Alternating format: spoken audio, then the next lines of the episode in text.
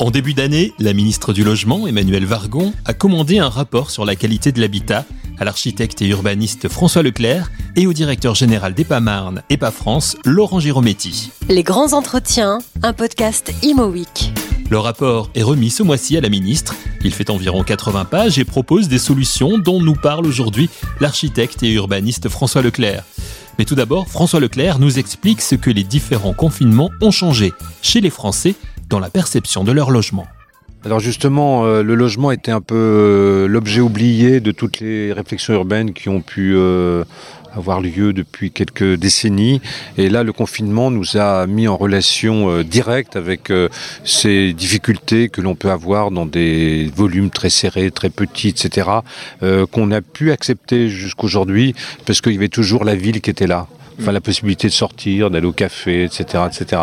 Et là, euh, finalement, sur euh, une espèce de crash test, crash test euh, à, long terme dans un logement, sur une, un temps un peu long, on s'est rendu compte que c'était extrêmement difficile, euh, y compris dans des dissensions familiales, dans des difficultés pour des ados, pour tout le monde, pour travailler différemment, etc. Et qu'on en demandait finalement beaucoup plus aujourd'hui au logement qu'il y a un certain temps. Le, le, le, rapport que je fais avec Laurent Girometti, euh, ça correspond à une étude sur l'ensemble de la France. On fait une étude historique, on fait une étude comparative avec euh, nos pays voisins, etc. Et ensuite, euh, on propose un certain nombre de mesures euh, pour, pour voir ce qui est possible de faire. Donc c'est autant des notions de surface que de rapport à l'extérieur, que de, que, que de telles choses sur l'ensemble du territoire. Alors sur l'ensemble du territoire, vous l'avez dit, une partie historique importante. Vous remontez même au début du XXe siècle pour, pour, pour découvrir que finalement aujourd'hui, il y a une régression dans, dans, dans le logement. Si vous voulez, le XXe siècle, pour des raisons sanitaires, a été de manière permanente marqué par une notion de progrès. Mmh. Euh, ensuite, on est arrivé dans les années 70, une sorte de plateau qui était presque confortable, on va dire, avec euh, des logements plutôt plus grands qu'aujourd'hui. Euh, à ce moment-là, tous les efforts ont été portés sur l'énergie. C'est-à-dire, on a considéré, enfin, la première crise énergétique, 74, etc., on a considéré qu'il fallait euh, mieux isoler, fabriquer des logements beaucoup plus euh, conséquents par rapport à ça. Ensuite, l'énergie est devenue encore plus environnementale. Donc, euh, finalement, l'objet technique du logement est devenu très important. Et puis, un rapport à la ville aussi qui est, qui est devenu un peu plus efficace, c'est-à-dire moins de grands ensembles, un peu plus de villes constituées. Donc, le logement en tant que tel a été un peu oublié dans cette notion de progrès le progrès est devenu très technique et un peu moins spatial. Et vous l'avez dit, les logements ont diminué. Les logements ont diminué, c'est-à-dire on a perdu des surfaces, alors, euh, mais euh, grosso modo, on a perdu euh, autour de 10% quoi, par rapport au logement en général, surtout les grands logements. Quoi. Je parle du 3 pièces, 4 pièces, etc. On a perdu pas mal de mètres carrés. Et c'est en ça que c'est une régression? C'est une régression parce que en fait, euh, ça correspond à des... Il y a une double régression. Il y a une régression par rapport aux surfaces quand on regarde la suppression euh, presque systématique de la cuisine. La cuisine est devenue euh, souvent une sorte d'élément, enfin six éléments groupés le long d'une cloison là-bas, etc. Mais ça appartient au séjour. Donc il y a l'expression de l'entrée souvent aussi.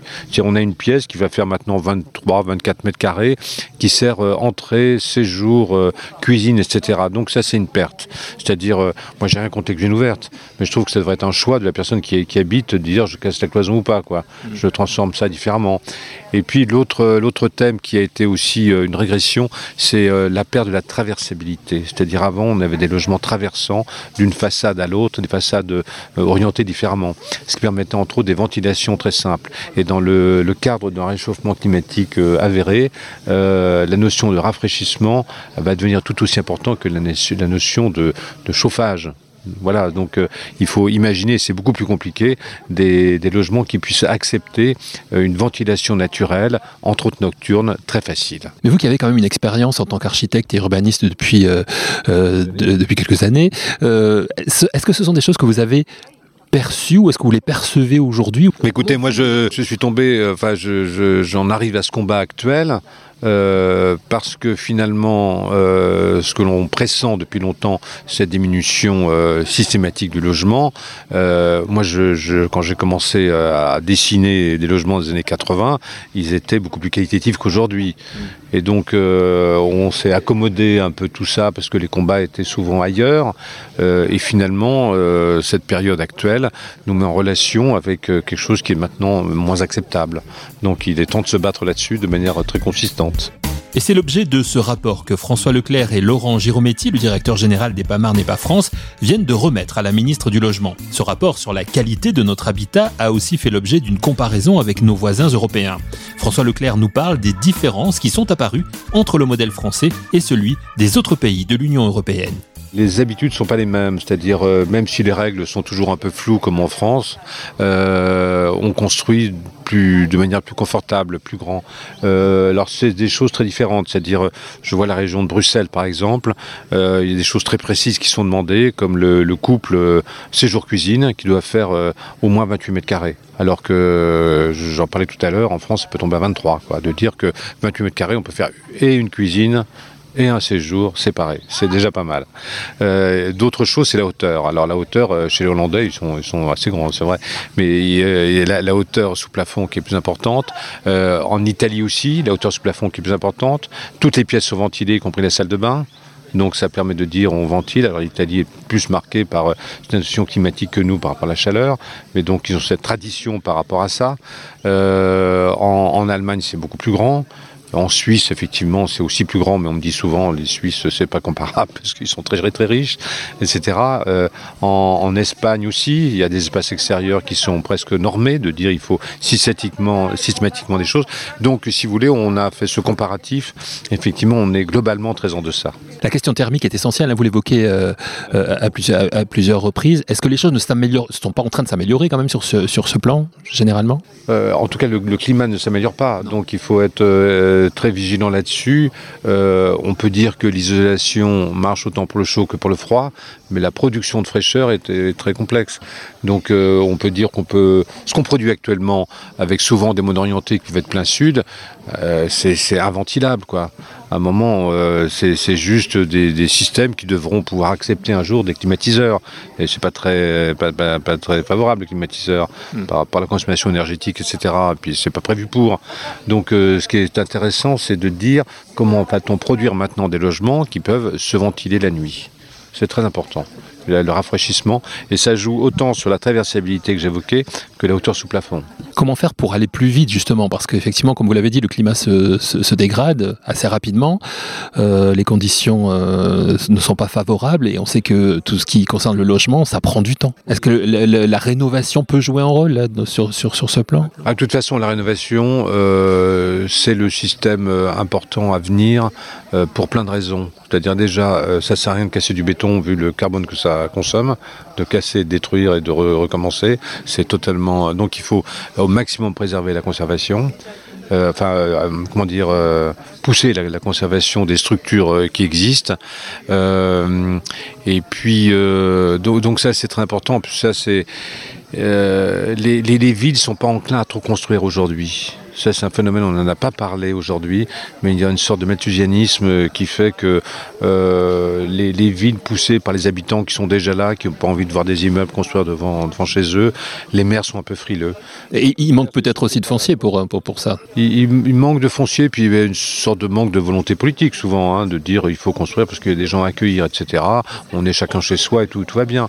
Donc euh, de dire à un moment euh, tout ce qui existe doit être réadapté par rapport au logement, c'est très important. Je pense que euh, là, il y a des choses à faire. Je pense qu'en plus de ça, j'ai parlé tout à l'heure euh, des immeubles de bureaux qui sont souvent obsolètes rapidement. Il y a une espèce de mode de changer de bureau euh, fréquemment pour les, pour les patrons, là, de dire je veux déménager, etc. Et qu'à ce moment-là, les bureaux sont des structures très efficaces pour faire du très bon logement. Mmh. Parce que c'est assez, assez sous plafond, c'est assez épais, c'est assez généreux, etc. C'est grand. Voilà. Donc là, il y a, y a plein de boulot à faire. Et c'est aussi le but de ce rapport, aider à faire les choses au mieux Commencer par le bureau, comme l'évoquait à l'instant François Leclerc, est peut-être la chose à faire. Nos bureaux sont en train de changer, d'évoluer encore plus vite depuis le confinement avec le développement du télétravail. Le bureau est en train de changer, peut-être qu'il y en aura globalement moins, Je, vois plein de, grands patrons qui parlent de la, réduction de leur empreinte euh, immobilière. Donc c'est un mot euh, qui, est amusant. Et de dire que finalement le travail ou les, frais euh, inhérents à l'immobilier va être transféré chez le salarié qui loue quelque chose. Alors au moins qu'il ait quelque chose de bien. Vous avez évoqué l'hégémonie des, métropoles, enfin vous en parliez un petit peu il y a quelques instants, qui était un, espèce de, enfin, de choses acquises pour, pour, pour, les constructeurs, pour les, pour les bâtisseurs de, logements. C'est en train de changer? Euh, C'est-à-dire qu'il y a une hégémonie métropolitaine dans la, dans la pensée. C'est-à-dire euh, la, pensée urbaine n'était que métropolitaine. Euh, pendant ces, deux trois dernières décennies. On, parlait un peu aussi de trois choses d'autres, mais c'était euh, très majoritaire. Et finalement, on se rend compte que les métropoles euh, qui devaient balayer tout sur leur passage sont des attracteurs qui sont indispensables pour quelqu'un qui charge du boulot, etc. Mais aussi sont des lieux qui, repoussent un moment, qui rejettent.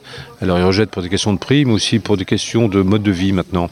Il y a beaucoup de gens qui disent pourquoi pas habiter différemment euh, avec une autre relation au travail, une autre relation à, la vie quotidienne, etc. Que voilà, euh, donc euh, c'est une des leçons de ce confinement. Alors les statistiques sont là pour l'instant par rapport à des histoires de notaires. On voit à peu près les transactions qui se font. On n'a pas d'autres indicateurs que ça, mais c'est déjà pas mal. Et de, regarder effectivement, alors je ne sais pas si c'est un mouvement qui va durer ou si c'est un feu de paille, mais les, les métropoles sont mis en fragilité par rapport à ça. C'est vrai que ça peut être des territoires un peu délaissés, surtout la région parisienne d'ailleurs, hein. euh, parce que c'est d'autres métropoles qui récupèrent les Parisiens aussi. Hein. Quand on voit Nantes, Bordeaux, etc., c'est aussi une réalité. Quelles sont les conclusions que, vous tirez de ce, de ce rapport, de cette enquête que vous allez remettre, vous l'avez dit, à Emmanuel Vargon? Alors ce, ce, rapport sont des propositions hmm. pour dire comment fabriquer du logement mieux, parce que si on veut euh, préserver la qualité essentielle des métropoles, de dire éventuellement on ne consomme pas euh, des terres à non plus finir pour fabriquer du, pavillon, etc., etc., il faut rendre les, métropoles beaucoup plus accueillantes. Alors ça se joue dans plein de domaines, des histoires de mobilité, des histoires d'espaces verts, des histoires de services, des histoires de, flux financières, etc. Mais c'est de dire la brique essentielle de la métropole, ça reste le logement. Il faut, et si la brique est friable, il y a un truc qui ne va pas.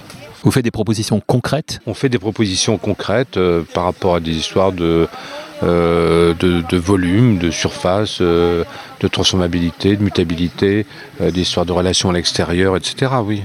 Oui, c'est pour propositions très concrètes, très précises. Ça veut dire aussi euh, que, dans la mesure où c'est une commande hein, du, gouvernement, de, la ministre du Logement, ça veut dire aussi qu'il y a une, vraie prise de conscience aujourd'hui? Est-ce qu'il y a une vraie prise de conscience politique ou pas? Ou est-ce qu'il y a encore du travail à faire auprès des politiques? Non, mais j'ai l'impression euh, que le logement était euh, pas l'angle mort, mais enfin un, un, oublié de beaucoup de campagnes électorales. Enfin, là, on entend un peu plus parler.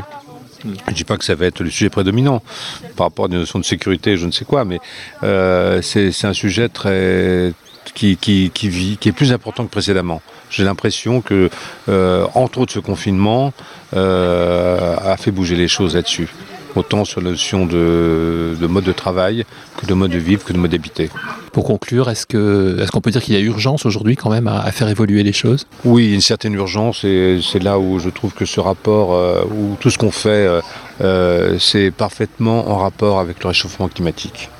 Voilà, quand on dit des logements plus, plus accueillants, plus grands, plus traversants, plus...